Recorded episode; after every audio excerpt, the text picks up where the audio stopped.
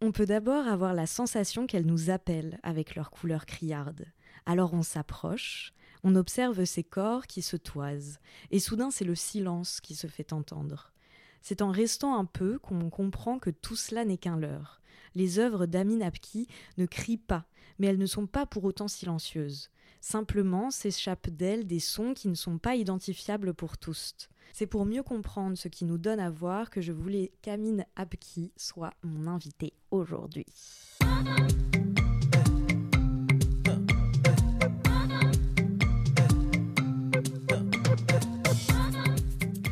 Présente est un podcast dans lequel je souhaite porter au jour ce qui vient en amont puis en aval de l'art contemporain. Mes questions portent donc rarement sur les œuvres en elles-mêmes, mais davantage sur toutes les réflexions et les doutes qui gravitent autour de celles-ci. Car ici, je m'intéresse d'abord à la manière dont la vie de mon invité impacte son travail, puis à l'inverse, à la façon dont son travail vient impacter sa vie. Dans Présente, j'essaye de mener les conversations comme j'ai l'habitude de le faire en tant que critique d'art dans les ateliers d'artistes ou à la terrasse des cafés, sauf qu'ici nous sommes enregistrés et vous avez la possibilité de tout écouter. Bonjour Ami. Bonjour Camille. Ça va? Ouais, ça va et toi? Ouais, merci d'avoir Bah, accepté Merci euh, à toi. mon invitation. Je suis trop contente euh, d'être avec toi ce matin. Euh, je voulais commencer en te demandant tout simplement comment est-ce que tu vas euh, et savoir si tu avais pu te reposer pendant les fêtes, sachant qu'on est le 31 janvier quand on enregistre, donc c'est presque un peu périmé déjà comme question. Mais ouais, euh, rentrée euh, année 2023-2024 intense pour toi. Ouais, assez, ouais, c'est Mm, vrai. Parce que du coup, euh, si on devait faire un petit résumé, mais je vais peut-être en laisser passer euh, des événements et tout que tu as pu faire. Donc, tu proposais un atelier au studio 1316 du Centre Pompidou où j'ai découvert ton travail. Euh, tu as participé au salon de Montrouge, tu faisais des visites au consulat où tu avais ton atelier. Et enfin, tu as terminé l'année avec une exposition à la galerie Andren Chipchenko. Mais ne présumons pas pour autant que tout le monde a déjà vu ton travail. Du coup, je voulais un peu commencer ce podcast euh, en peut-être euh, parlant d'une de tes œuvres, peut-être les plus caractéristiques de ta pratique, et euh, te demander de poser des mots du coup sur ce travail-là. Non, bah carrément, bah déjà merci, euh, merci énormément pour, euh, pour euh, ce, moment-là et, et euh, je vais très très bien. C'était un début, ouais, en effet assez intense, mais euh, hyper gratifiant, donc, euh, donc ouais, je, je peux que continuer et je m'amuse, donc euh, franchement c'est, du kiff quoi. Et euh, donc euh, je peux du coup parler de mon travail dans un premier temps. Ouais, carrément. Bah, je me disais que ça pouvait être bien. Moi, ce que j'aime bien des fois quand je vais dans les ateliers des artistes, c'est genre quand on tombe sur une œuvre et que l'artiste me un peu m'explique du coup tout le process euh, en partant de cette œuvre-là. Et du coup, je me disais si on faisait ça à partir d'une œuvre qui est un peu caractéristique de ton travail, les gens pouvaient un peu mieux te situer et comprendre ce que tu faisais. Carrément. Euh, eh bien, euh, je pense qu'il y en a plusieurs, mais euh, en ce moment, par rapport à là où je me, Ouais. où je me dirige, je pense que ce serait euh, Strongly Loose. Mhm. Donc, Strongly Loose, c'est un, un rideau euh, en macramé que j'ai euh, trouvé en fait dans un, dans un magasin qui s'appelle Nadia. C'est un des premiers magasins où j'ai commencé à, à acheter des, tout ce qui est textile et tout. Enfin, c'est un Mhm. magasin mercerie qui est archi pas cher, qui est dans ma banlieue, pas loin de Cergy. Ouais. Et, et en fait, ce, ce rideau-là, ça me fait beaucoup penser au rideau qu'il y avait chez, chez ma grand-mère, chez mes tantes, enfin voilà, dans des espaces euh, familiers. euh, Et, euh, et en fait, j'ai toujours trouvé, en manière générale, que ce soit les rideaux, les canapés, ou plutôt appelés les, les sideri, donc c'est des Mhm. canapés qu'il y a beaucoup au Maghreb notamment. Et euh, en fait, tous ces objets-là, c'est des objets que euh, j'aime euh, contempler et que j'ai toujours contemplé tout simplement parce que concrètement, je m'ennuyais genre chez ma famille. Euh, je suis issu de la troisième génération de l'immigration. C'est important à, à- à dire parce que du coup, euh, euh, bah, quand j'arrivais dans ces endroits-là, il y avait un peu une sorte de, de découverte avec quelque chose qui était totalement décalé de ma réalité. Euh, et en fait, c'est, du coup, c'était vraiment ouais, des, des environnements tem- temporellement en fait qui étaient de- qui appartenaient à une époque et à une culture que je fréquentais pas souvent Mhm. du coup. Et, euh, et euh, mes parents en fait m'ont pas ont pas eu le temps euh, de m'apprendre à, à parler en arabe, en darija notamment. Mhm. Et, et du coup, c'est vrai que bah, je m'ennuyais beaucoup parce que du coup, j'étais avec des adultes qui parler de trucs d'adultes et partiellement dans une langue que je comprenais pas. Et donc c'est vrai que bah, avec mes frères, bah, on jouait sur le tapis, on jouait sur sur les canapés et tout. Et en fait, euh, bah, en fait, a un moment où juste je regardais les motifs et j'étais super, euh, super attiré par la matière, euh, les franges, les froufrous. Enfin, quand j'étais petit, mes tantes elles venaient, je m'asseyais au-dessus et je leur coiffais les cheveux, je regardais leurs colliers, enfin tout ce qui était. j'étais très attiré, un peu comme les pies avec, avec tout ce qui, brille. Et moi, c'était. c'était ouais, voilà, c'était ça, c'était les parures, la broderie, enfin les perles, enfin tout ça, c'était vraiment pour moi une sorte du coup de. De, de langage qui allait compenser avec le manque justement de, euh, de langage littéral de la langue et c'était une manière pour moi de me sentir ancré à, ce moment familial et en fait c'est vrai que du coup quand tu regardes ces objets là qui ont fait des motifs euh, abstraits de par justement la contemplation de ces objets on se retrouve à, y voir des, formes humanoïdes au même titre que quand on regarde le ciel et qu'on voit les nuages et qu'on commence à percevoir des formes ou même avec les étoiles enfin mm. il y a vraiment ce truc là de comment euh, comment quand tu t'ennuies bah, tu vois des choses que t'aurais pas, pas soupçonné quoi. Et, euh, et donc du coup, j'ai toujours voulu euh, de plus en plus euh, investir dans ces objets-là parce que du coup, ils avaient une richesse et une composition graphique qui était déjà en fait établie et dans laquelle moi j'aurais pu après intervenir. Et donc moi, j'interviens avec en plaçant des corps. Euh, le travail de, figuration, c'est un travail que j'ai commencé aux Beaux-Arts. Je dessinais énormément. Ouais, tu as commencé par le dessin. Ouais, mm, c'est mm, ça. Mm. Je dessinais énormément. Euh, depuis tout petit, j'étais trop fan de dessin et de peinture. Et euh, après, à un moment, j'étais beaucoup plus sur la pastel gras. Et en fait, la pastel gras, il y, a quelque chose de très 2D. Et en même temps, comme c'est comme c'est une matière qui est grasse, il y a un tout petit peu de relief euh, et, donc du coup en fait il y avait des traits qui étaient filandreux. C'était comme une invitation à amplifier justement ce tout petit relief qui n'était pas vraiment encore euh, présent. Et donc du coup j'ai voulu euh, amplifier le relief avec justement des obsessions et des sensations du coup de d'objets textiles. Voilà et euh, donc ça, c'est vraiment pour le début de la manière dont tu es arrivé du coup à ces formes euh, euh, qui sont les tiennes, dans, enfin qui sont celles de ton travail actuellement. Et donc tu parlais de cette œuvre, donc Strongly, Strongly Loose. Et justement, ouais, Strongly Loose, c'est bah, du coup c'est un rideau en macramé blanc. D'ailleurs assez surprenant parce que c'est du mm. blanc. Je fais des couleurs très fluorescentes d'habitude. Et, et, là c'est du blanc et en fait j'ai brodé une sorte de corps qui est en train de de, contracter ses bras, euh, une sorte de forme un peu héroïque et mm. tout. Et, sauf qu'en fait, je l'ai brodé déjà avec, euh, sur un matériel qui est hyper euh, fragile, qui est du coup le, ce rideau en macramé. Et, et en fait, le rideau, dans l'idée, tu peux passer à travers. C'est quelque chose que tu mm. peux aussi ouvrir.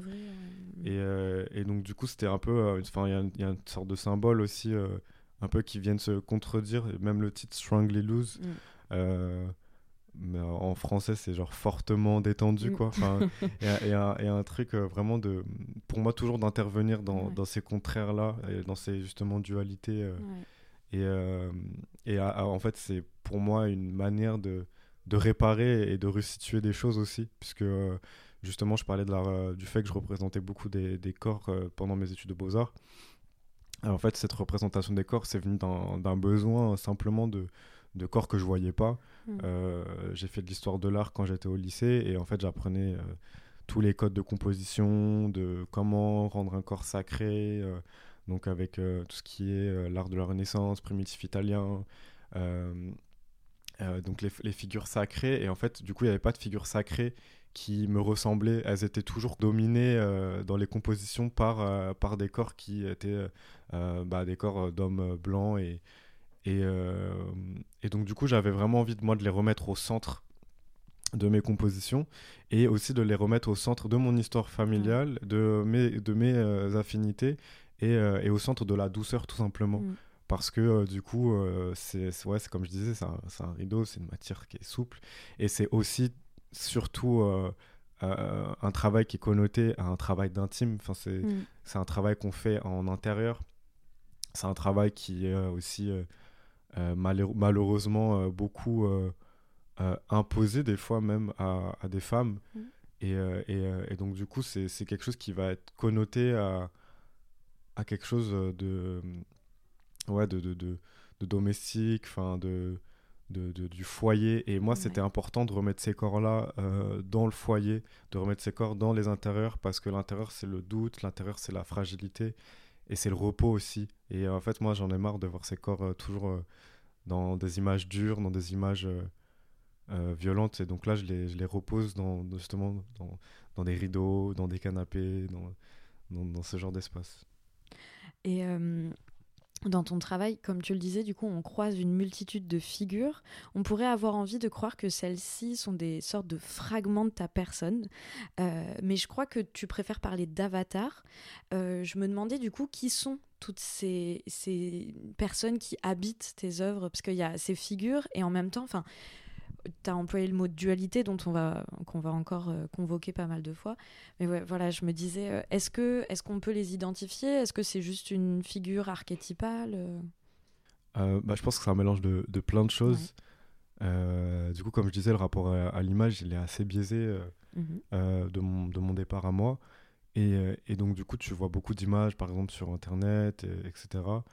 Et dans les, sur les réseaux sociaux. Et donc, en fait, je pense que c'est un mélange euh, d'une projection d'un corps que d'un corps euh, que je, justement je voyais soit euh, sur Internet ou que je voyais dans mon environnement. Et, et en fait, ouais, c'est un, un mélange. Et j'ai tendance à dire que c'est aussi le, le corps de toutes les personnes qui se reconnaissent Mm. dedans.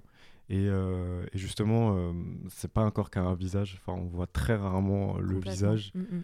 parce qu'il y a vraiment cette envie pour moi de, de rentrer dans un, dans un truc où c'est où c'est qui t'as envie que ce soit genre c'est un corps collectif mais qui témoigne aussi d'un départ euh, qui est le mien et, du coup d'un quelque chose d'introspectif Mm.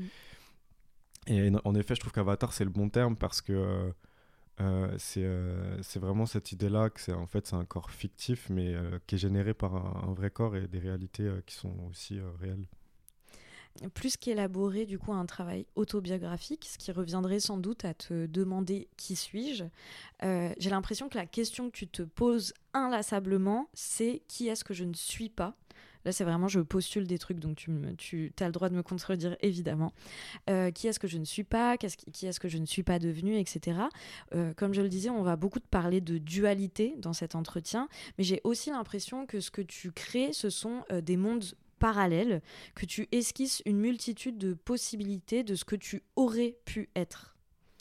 Euh, ouais, en effet, euh, la question de qu'est-ce que je ne suis pas, moi, c'est un truc qui me, qui me suit tout le temps, euh, que ce soit ici en France euh, avec la question du bonhomme, Mm. et que ce soit euh, au Maroc avec la question du Rajel. Mm. Donc, du coup, c'est un peu la traduction du bonhomme, avec quand même une connotation aussi d'homme respectable et Ouais. respectueux et pieux, mais qui en fait, euh, enfin ça, ça, ça- ce mot Rajel, il- tu vois qu'en fait il a, il a, il a, beaucoup, il a beaucoup de limites. Enfin c'est, de base ça veut vraiment dire homme, mais ça, ça, ça veut dire aussi une, idéolo- une idéologie. Mm.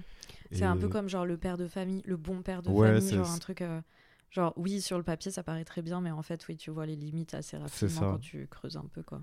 Et, euh, et en fait, du coup, bah, quand tu grandis en, en tant qu'homme, on te projette du coup souvent ce truc-là de il faut être un bonhomme. Mm. Et en fait, euh, du coup, je me disais, mais c'est quoi, c'est quoi être un bonhomme? C'est c'est quoi une armure? C'est quoi euh, Et en fait, pourquoi euh, sur des armures il y a des fleurs martelées, par exemple, Mm. sur les armures des gladiateurs? Mm, et, et du coup, qu'est-ce que ça peut dire ça aussi?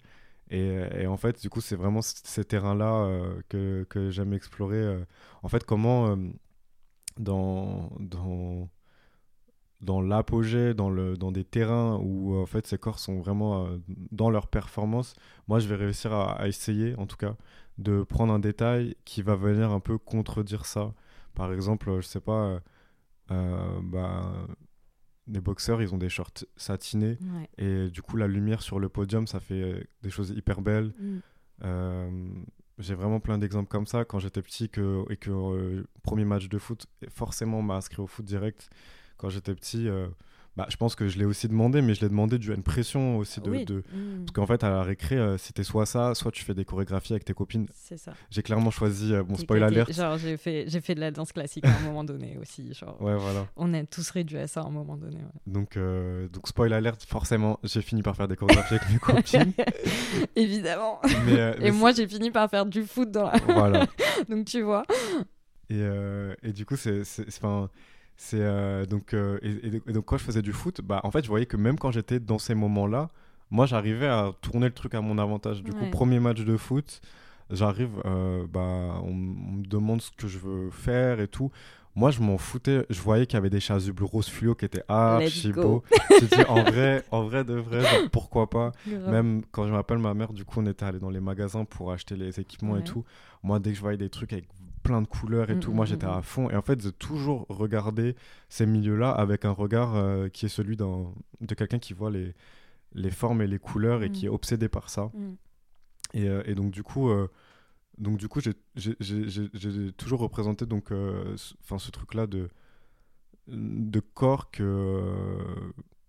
Parce que quand, quand tu as dit, ouais, que je ne c'est des corps que je ne suis pas... Euh... Ouais. Je sais même plus pourquoi j'ai fini par euh, formuler cette question. Mais je sais pas, en fait, c'est vraiment de l'ordre du... Je pense que c'est un ressenti qui a dû me traverser quand on s'est vu du coup à la galerie. Bah, je pense que c'est parce que je, je, je, déploie aussi euh, aussi des, corps qu'on a l'habitude de voir dans, dans, des contextes qui sont pas ceux que je déploie. Donc, euh, du coup, il a la question de, ouais, de, de, de quelque chose que qu'on veut pas être. en vrai, je la trouve super cohérente parce que du coup, c'est vrai que je, bah, je vais montrer euh, des corps que je, auxquels je, je corresponds pas toujours et que du coup, je vais réussir à ramener euh, à des formes qui, elles, me ressemblent du coup. Mm. Euh, par exemple, euh, euh, j'avais fait un punching ball, justement, que tu avais pu voir aussi. Et, en fait, ce punching ball, genre, il a voilà les abdos. Évidemment, moi, j'ai pas voilà les abdos. Genre, il a. Non, mais surtout qu'il en a 46. donc, même si tu pousses je crois qu'il en a tous 12, les jours. Ouais. voilà. je crois qu'il a 12 abdos. Et, et c'était vraiment une, justement une réponse de dire moi je veux pas je veux pas avoir je veux pas avoir ce, truc là mais par contre, je veux bien le montrer parce que je veux bien justement pousser la limite de ces abdos-là. Parce qu'en vrai, les abdos, c'est un symbole assez, euh, assez fort justement dans la masculinité. Et, euh, et c'est du coup, en fait, euh, de par la duplication de ces abdominaux, j'en crée un motif. Et ce mm. motif, du coup, il va devenir totalement burlesque et ça va questionner justement les limites les limites et, euh, et les possibilités euh, en fait de, de corps qui se métamorphose euh, en une sorte de punching ball slash, slash traversin de mm. literie. Parce que du coup, moi, je le, je le brode, enfin, je fais des abdos, mais c'est avec de la laine et, et c'est rembourré de mousse. Enfin, c'est plus un truc que tu as envie de faire des, des, câlins que plutôt que tu as envie de frapper, quoi. Et, et du coup, ouais, c'est vraiment. J'aime à dire qu'en vrai, je suis un peu comme une circé. Genre, j'arrive et, je, je, vais. Trans... c'est trop bien. genre, je vais transformer je vais transformer des, des Corses dans, dans la condition qu'on va leur attribuer, mm. mais en fait, en, avec d'une certaine manière qui fait qu'en fait, on voit la limite de cette condition même. Je sais pas si c'est.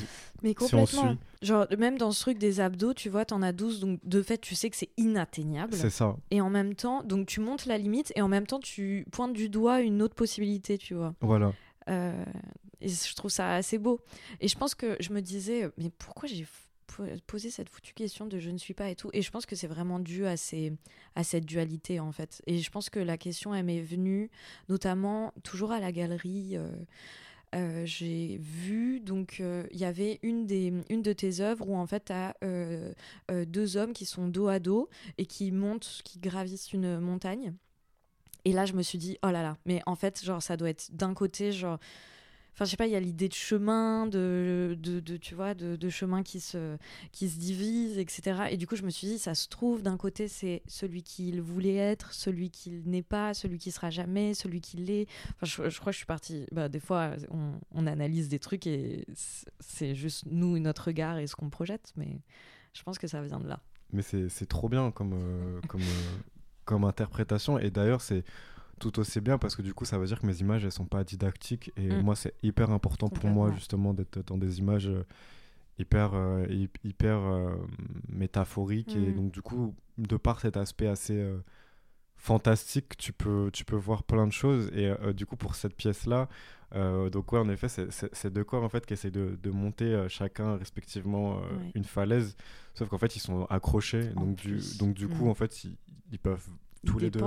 C'est ouais. ça, Mm, donc mm. en fait personne peut monter parce qu'il y a un moment donné où la falaise elle devient trop trop large et, et en fait euh, enfin le fossé devient trop large et donc forcément ils sont ils sont ils sont bloqués et euh, c'est un peu euh, il y a un peu un dédoublement dans mon travail Mm. physiquement qui, qui se fait parce que je parle beaucoup de la question du manque dans mon Mm. travail. Euh, pour moi, le manque, il est assez polysémique, d'où l'idée de ne pas faire une image euh, didactique, parce que ça parle de plusieurs choses. Et le manque, c'est euh, tout simplement euh, le manque euh, justement lié à, à- à des quêtes identitaires et non une quête identitaire, Mhm. parce qu'en fait, il y a, bah, je corresponds à plusieurs identités. Bien sûr. Et, euh, et donc, du coup, comment, euh, comment chercher justement un, un espace en- justement d'entre deux ou entre plusieurs choses euh, et en fait euh, voir que c'est impossible, enfin, que c'est- en tout cas c'est hyper dur. Et c'est aussi tout simplement la question du manque euh, du corps de, de l'autre aussi qui est, qui est hyper présente dans mon travail.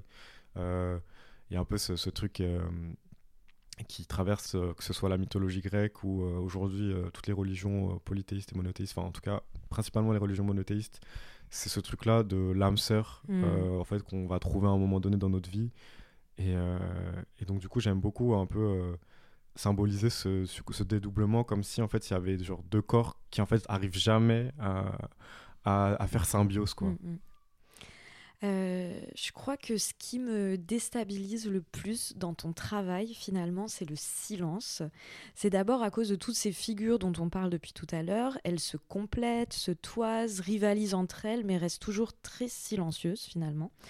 Tu disais par exemple qu'elles n'avaient pas de visage vraiment à proprement parler, ce qui participe, je pense, aussi euh, au fait qu'elles soient silencieuses. Si bien que j'ai souvent l'impression de regarder quelque chose que je ne devrais pas voir, que je ne devrais pas être en train de regarder. Et aussi, je ne peux pas m'empêcher de penser au temps que tu dois mettre dans la confection de tes œuvres, notamment parce que la broderie fait partie de ces pratiques qui mènent à la méditation, à la prise de recul. Et donc, je suis très intimidée euh, par le fait d'imaginer euh, toutes les sensations que tu as dû, euh, qui ont dû te traverser au moment de la conception de chacune d'entre elles. J'imagine toute la charge émotionnelle que tes broderies portent en elles. Et finalement, je me dis que ce silence, c'est une sorte de faux silence. À l'inverse, tes œuvres, je les trouve très bruyantes.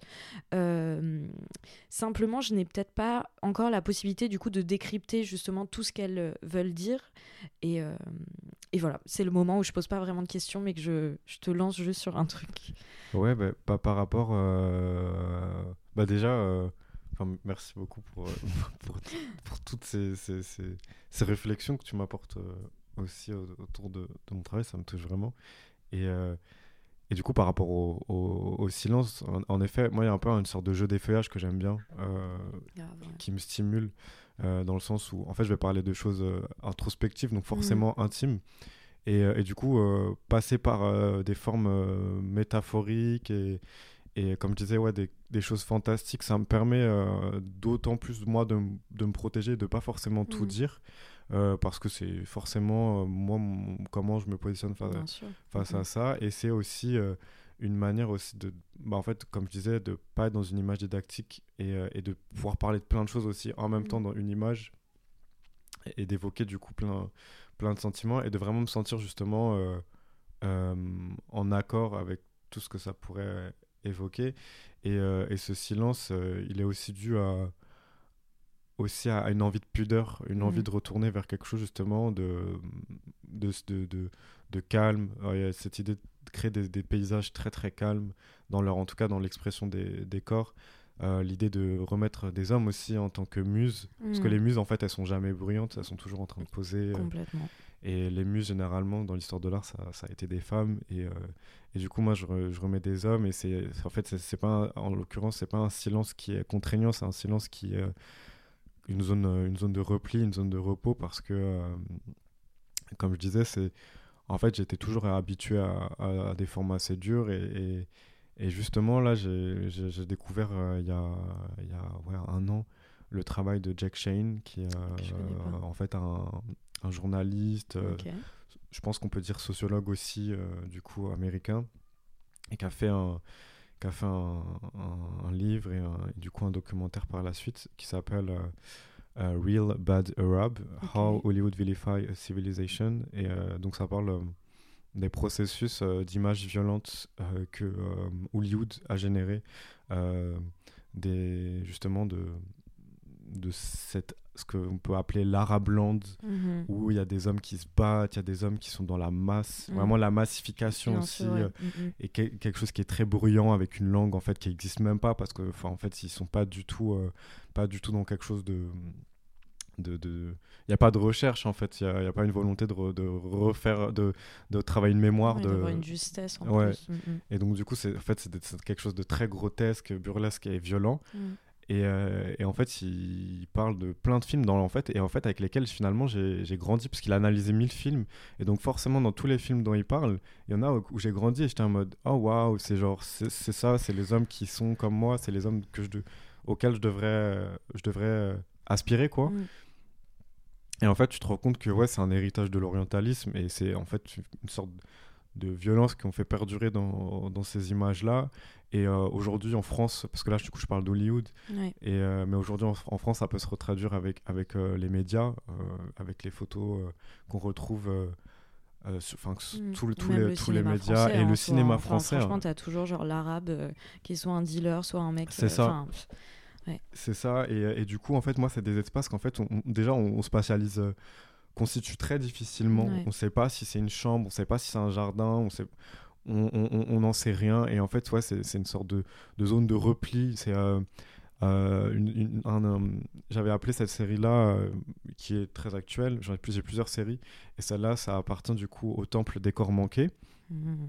et donc le temple des corps manqués c'est en fait un espace où justement ces hommes se reconnaissaient pas dans, dans, toutes ces projections là et ils ont du coup eu envie de devenir en fait un refuge à eux-mêmes et à, épouser en fait des, des, des, architectures parce que justement ils sont venus avec du de, des, lacunes et des manques physiques que je traduis euh, dans des images où en fait euh, euh, les voûtes d'une porte elles vont s'assembler avec les, les côtes et un abdomen enfin il y a vraiment cette idée de recréer un espace totalement hybride et totalement décloisonné du, d'un temps, d'une époque, d'un contexte, avec quand même des indices évidemment, mais du coup c'est un espace imaginaire où en fait ils, ils, habitent et ils deviennent en fait euh, l'architecture de ce bâtiment. Euh, peut-être que je peux lire euh, si tu veux. Carrément, avec plaisir. en fait, parce que du coup, je, ouais, je, c'est vrai que je compose beaucoup mes images. Comme je disais, je parle beaucoup de métaphores et, et, et de poésie. Et, et, en fait, je commence souvent par écrire. Et en fait, en écrivant, ça va me donner des images. Et quand je vais faire ces images, ces images, elles vont me donner des mots. Et donc, il y a une sorte euh, d'alimentation très mmh, réciproque et euh, qui est assez autonome au final. Euh, donc, du coup, le, temple des corps manqués. Donc, c'est des textes qui sont très rapides, hein, mais en fait, ils vont me générer bah, des images, mais à foison, quoi. Enfin, j'abuse à foison, mais ils vont me générer plein d'images, quoi. Donc, le corps comme un temple, un lieu où ils errent à la recherche d'un bout d'eux-mêmes. Comprendront-ils qu'ils sont condamnés à se convoiter, contempler mutuellement, car dans l'autre résident des réponses à leurs désirs? Un hôtel où le vide est sacralisé. Ils sont naufragés ici, car on les a noyés de haine le jour où ils ont posé trop de questions. Entre ces murs, ces hommes ne sont plus soumis au temps. Les années passent, et les résidents perdent progressivement leur enveloppe charnelle pour devenir une silhouette opaque et colorée. Une fois devenus couleurs, ils se cristallisent pour ensuite s'imbriquer dans l'architecture et la végétation environnante du temple. Donc, euh, donc voilà, c'est vraiment cette idée-là. Mm.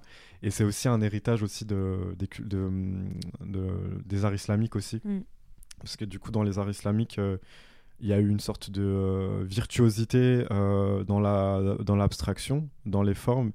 Et malgré toutes les controverses qu'il peut y avoir sur la question de la figuration de l'islam, qui justement, moi, me pose beaucoup de questions aujourd'hui, parce qu'en fait, c'est beaucoup, beaucoup plus compliqué que ça, ça en a l'air.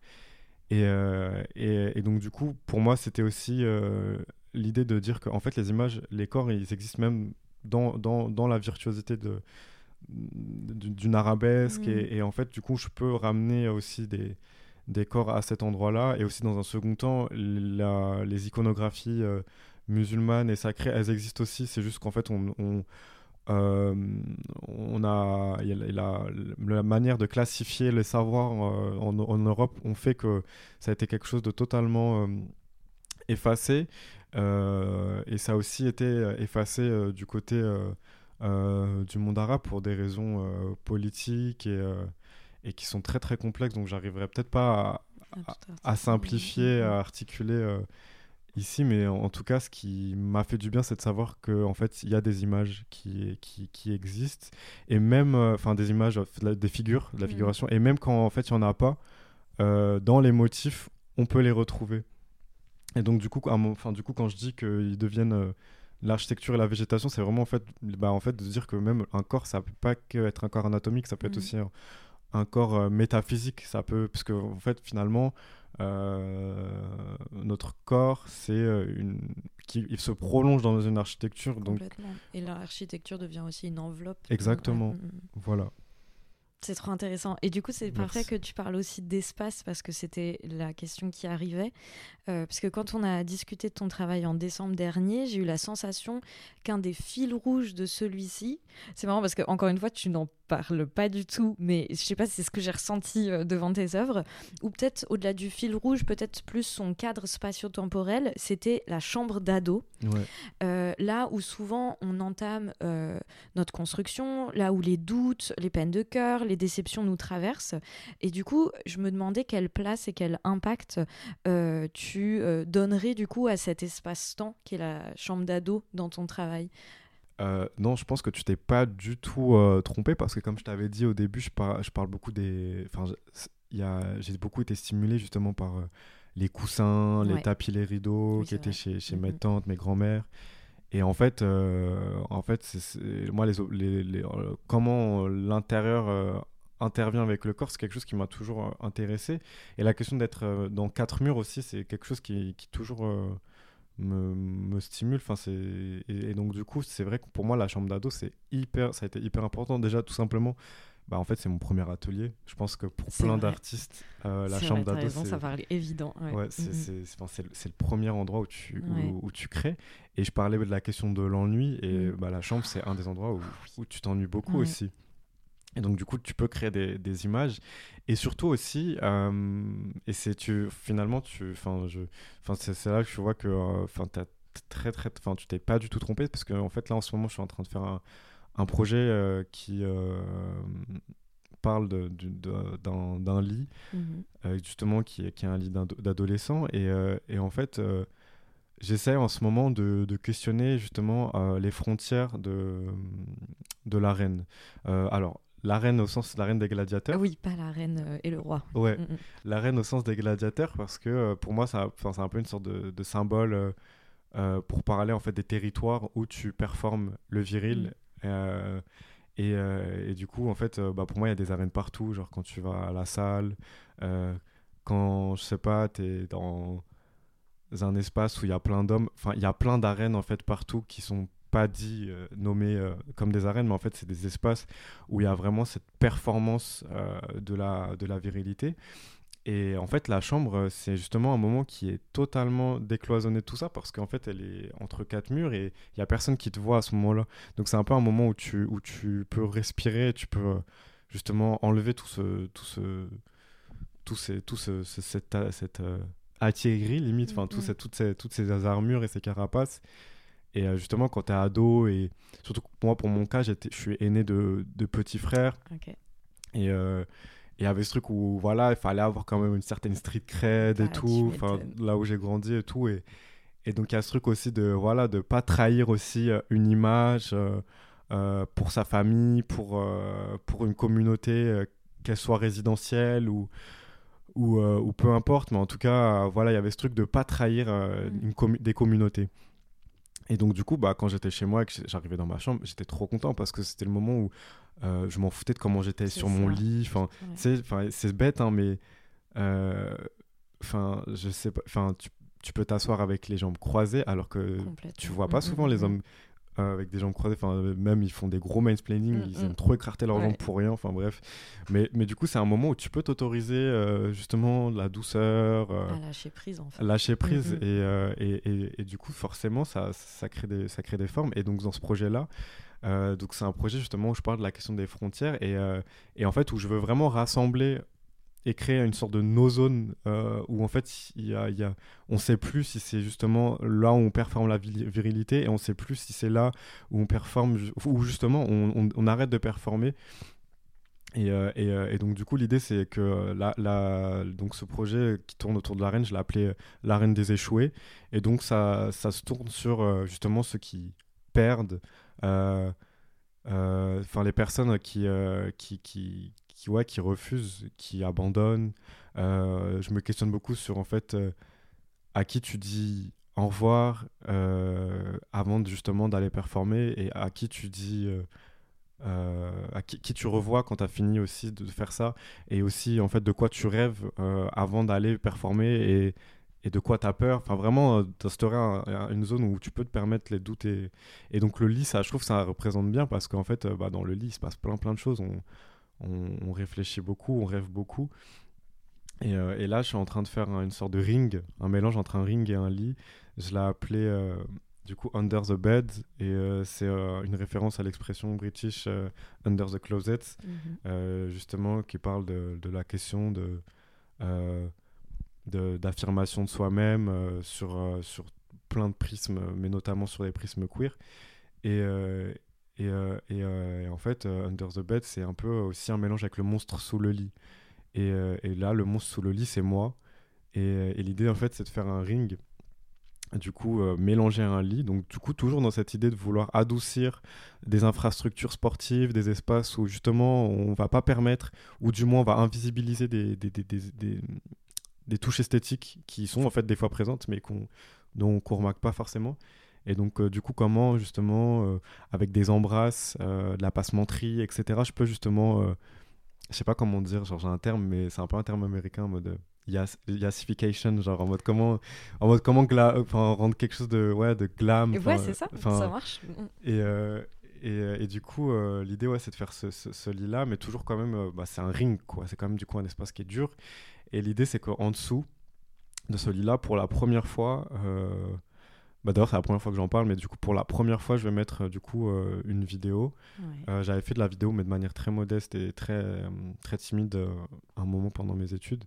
Et, et donc, j'aimerais bien remettre de la vidéo. Et donc, l'idée, c'est qu'en fait, il y ait une sorte de d'ouverture, parce que du coup, le, le lit est totalement. Enfin, tu sais, il y a comme une sorte de. Les, le comment dire le drap Oui, le drap en fait enveloppe totalement, du coup tu vois pas ce qui se passe en dessous. Et l'idée c'est qu'en fait il y a un endroit où il y a une ouverture, et en fait sur l'ouverture il y, y, aurait une photo de moi. Mhm. Et cette photo de moi elle est très très importante parce que c'est une photo qui a été euh, euh, très très très refoulée, et justement qui a été, que j'ai cachée dans ma chambre d'ado pendant très longtemps. Et cette photo c'est moi avec une poupée.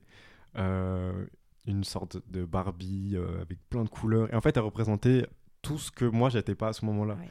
Et, euh, et, en fait, j'en parle dans, dans, un texte, si tu veux, peut-être que je peux te lire un, un, un, extrait. Pour moi, c'est des cadeaux, hein, tu sais, quand tu lis des textes, donc jamais je refuserai. Ah bah, avec grand plaisir. euh, alors, du coup, ce texte-là euh, donc sera aussi, je réfléchis encore à une manière de le, de le, ramener, mais du coup, ce texte fait référence à cette photo-là.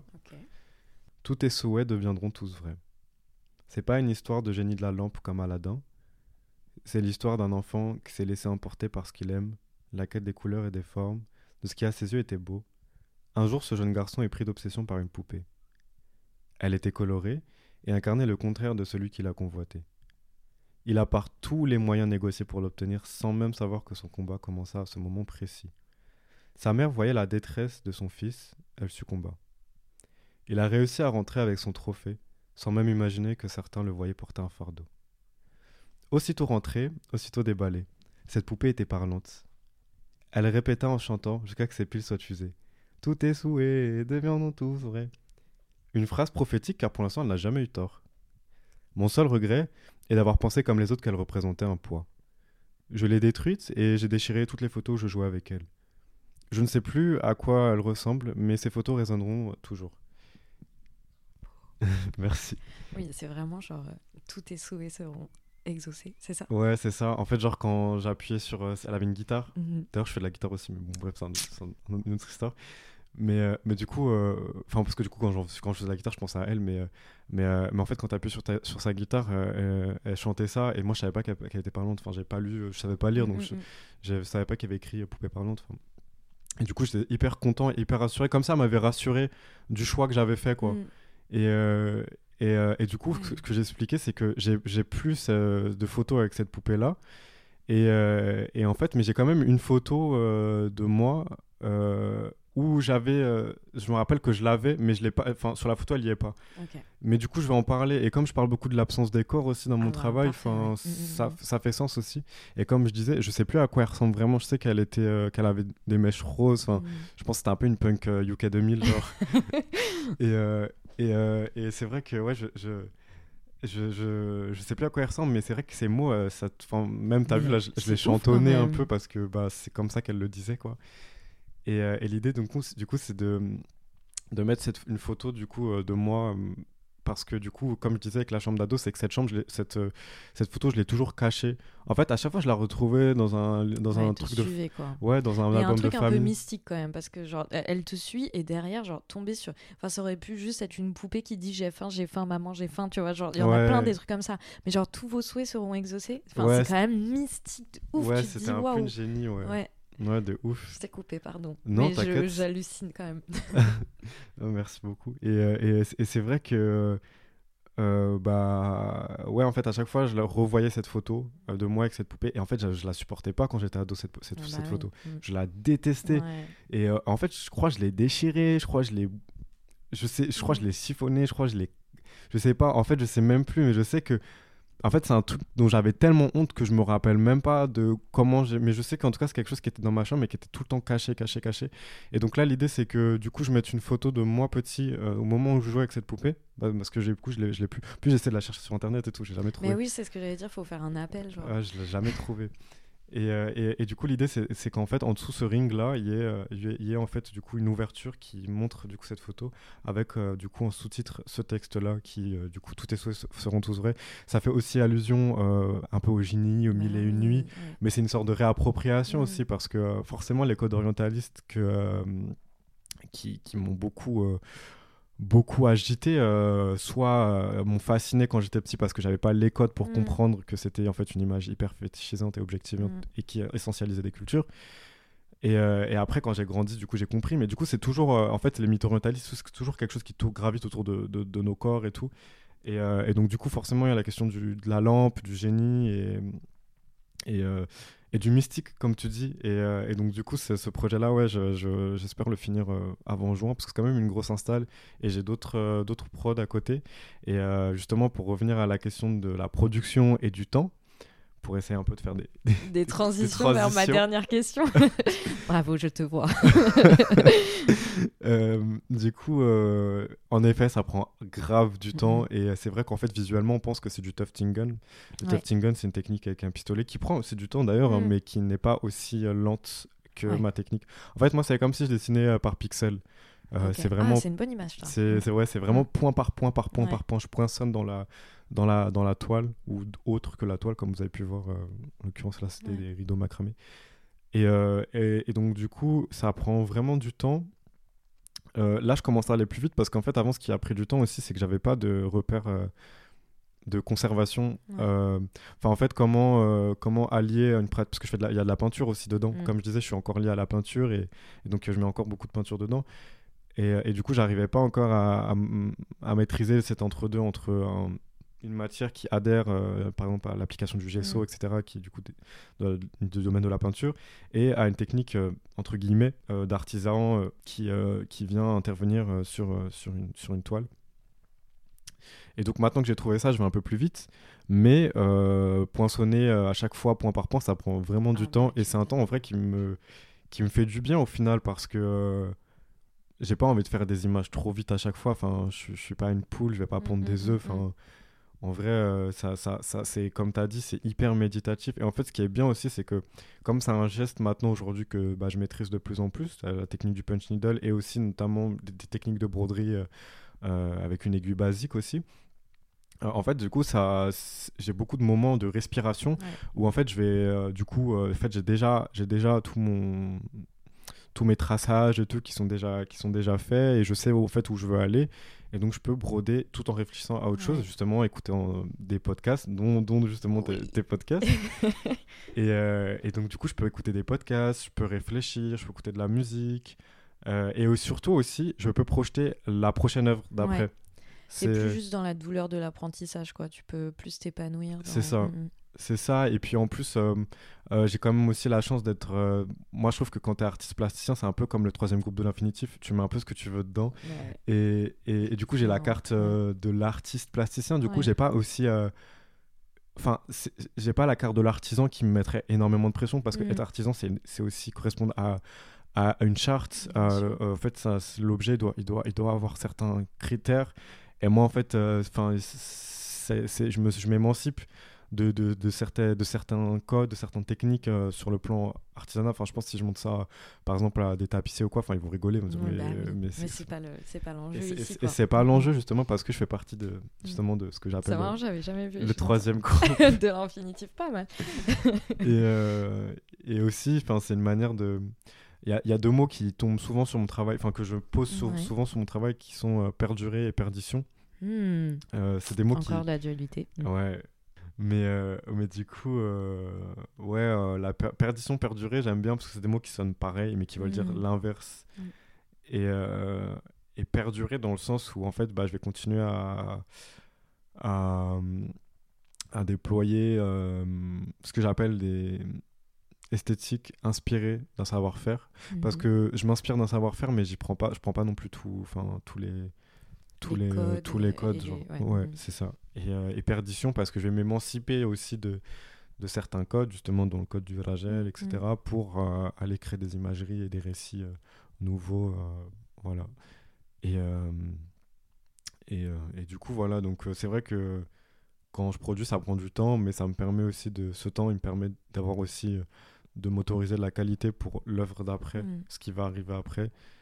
Euh, et, voilà. Et aussi, je brode. Ce qui est bien, c'est que ma technique aussi, elle est transportable. Et euh, du coup, je brode même dans le RER et mm. tout. Ah ouais, Ah, c'est fou. Mais c'est marrant parce que là, je suis en train de me dire, c'est marrant, j'ai l'impression que tu travailles comme tu réponds à cette interview. C'est-à-dire que, enfin, c'est un truc, j'avais une spirale en tête, mais c'est pas ça, mais genre, t'as un peu genre, comme j'étais en... je suis même pas sûre que les auditeurs soient au courant, mais j'envoie systématiquement les questions en amont euh, de l'épisode, ce que j'ai fait là aussi avec toi. Et en fait, tu as fait que des allers-retours en mode genre, tu répondais à la question que je venais de te poser et tu commençais déjà à répondre à la question d'après, puis ensuite tu revenais et tu as fait que des allers-retours comme ça entre les questions.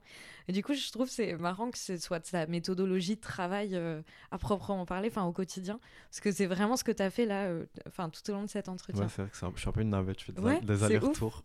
c'est assez impressionnant. Et du coup, tu as, déjà introduit la, la question, euh, la dernière question de présente, euh, qui donc porte sur euh, l'argent, tout simplement, et sur les stratégies d'existence et d'épanouissement qu'on met en place en tant qu'artiste ou travailleuse du monde de l'art, même de manière générale. Du coup, je te pose cette fameuse question de présente, Amine. Est-ce que tu réussis à vivre de ton travail d'artiste? Honnêtement, pour l'instant, non. Mhm. Euh, mais c'est pas non plus quelque chose qui, euh, qui m'inquiète nécessairement parce que j'ai réussi à trouver de la stabilité euh, ailleurs. Du coup, je travaille en, à peu près ouais, 25, heures dans un centre social tous les jours. Et du coup, c'est mon, mon, activité, enfin c'est mon activité salariale quoi. Je reçois, je reçois euh, ma paye quoi tous les mm. mois. Un salaire fixe. Un salaire fixe, ouais, c'est mm. ça. Et ça me, ça me permet, euh, après, à côté, euh, bah, j'ai mes activités artistiques qui ont. Il y a l'activité principale qui est la vente et l'activité secondaire qui, du coup, est tout ce qui va être des workshops, etc. Et donc, qui fait que j'arrive à un équilibre à la fin du mois où, où, où je m'en sors et que je suis plutôt satisfait pour l'instant.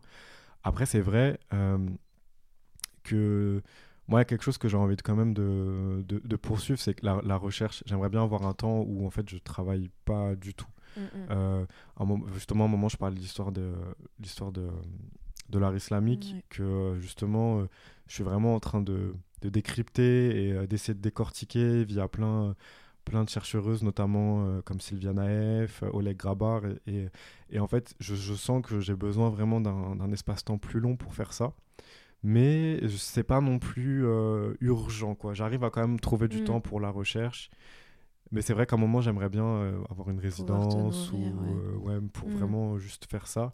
Et par rapport à mon travail au centre social, moi, ça me fait du bien aussi de le faire parce que euh, moi, il y a beaucoup de choses qui ont démarré dans des, infrastructures sociales, notamment les maisons de quartier, etc justement quand j'étais petit et dans un des, un, des arènes que j'ai pu, que j'ai pu côtoyer qui est en fait bah, en bas de chez toi du coup il y a bah, en fait on, bah, on joue au foot moi, concrètement, j'avais le pied carré. Hein. Genre, même, même, je crois, je crois, je peux même pas dire carré. Genre, c'est encore pire. Je pense que c'était un, un hexagone. genre, vraiment, je, suis trop nul au foot, quoi.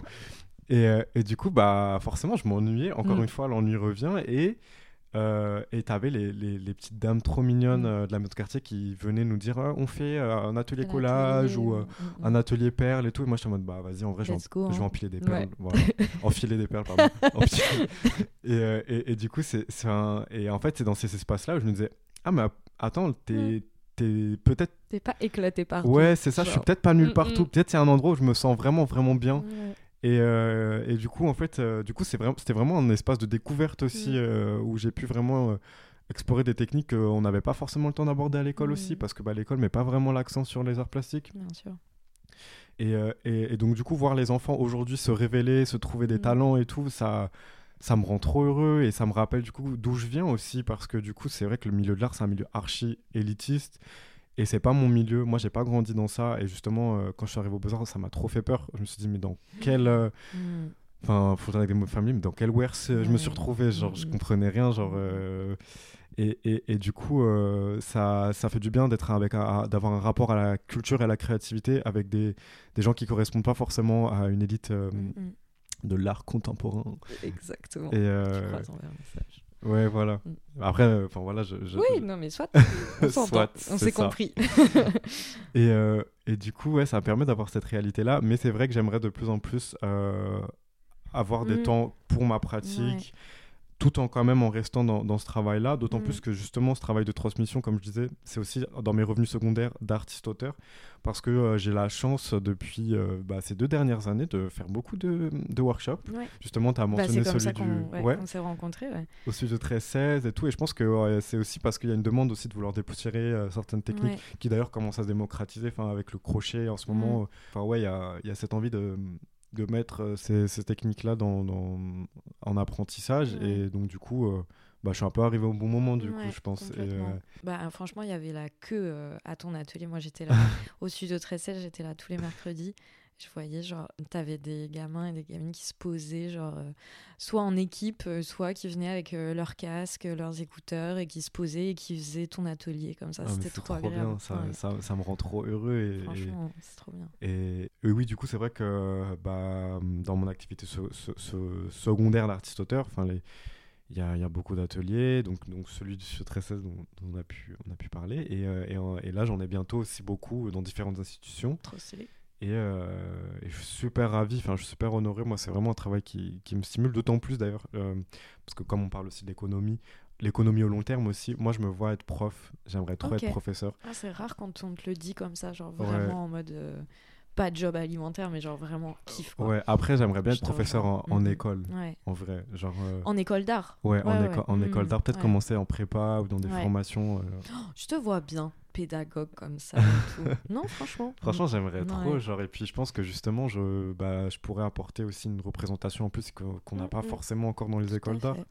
Euh, enfin, là, il y, y, a des, y a des nouvelles, euh, nouvelles personnes euh, qui, qui, ont intégré ces postes-là. Mais en fait, je trouve qu'il y a un truc aussi encore, c'est que, en fait, c'est toujours des postes qu'on va donner, mais ou sinon des invitations en mode euh, on va on, on, va t'inviter euh, deux fois et après euh, et voilà et du coup bah en fait l'économie de cette personne là elle est hyper elle est hyper précarisée. Mm. et du coup j'aimerais bien être sur un truc au long terme. Et aussi fun fact je le dis comme ça si jamais je sais pas ce que tu veux dire. en gros si jamais je suis professeur à Sergi je serai le, premier professeur de l'histoire de cette école à avoir grandi à Sergi Ah, à être de ah bah, Sergi.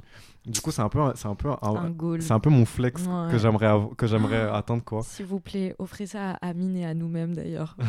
Et aux étudiants et étudiantes. Mais Ah ouais, euh, Ouais. j'aimerais trop en vrai. euh, Enfin, moi, ça, ça me, ça me stimule grave et, et ça fait vraiment du bien euh, parce que tu reçois aussi beaucoup de choses, tu apprends beaucoup de Ah choses des gens. Et, Non mais c'est trop bien, j'adore. et voilà, Ouais. donc du coup, euh, en parallèle d'une- carrière artistique Ouais. que j'espère euh, j'espère la plus, la plus paisible possible. Et, euh, et voilà. Et, et donc, du coup, c'est pour ça que là, pour l'instant, je suis pas en mode full revenu Mm. sur mes ventes, mes honoraires d'expo et euh, mes workshops parce que du Mm. coup, j'ai une stabilité pour l'instant dans un centre social dans lequel je me plais hyper bien et tout. Donc, voilà. En plus, on est en train de faire des podcasts en ce moment. Ah, j'adore. Oh bah, je suis fan. Merci beaucoup, Amine, d'avoir accepté mon invitation. Je suis trop Merci contente de cet échange. C'était tout doux, comme euh, comme c'était sûr que ça allait être. Merci à vous, chers auditeurs, d'avoir écouté cet épisode. Comme d'habitude, je vous donne rendez-vous sur le compte Instagram de Présente pour suivre toutes les actualités du podcast. N'hésitez pas également à vous abonner au podcast depuis votre plateforme d'écoute euh, préférée. Et enfin, je remercie grandement David Walters pour le générique. Je vous dis à dans deux semaines, mais d'ici là, prenez soin de vous et je vous dis.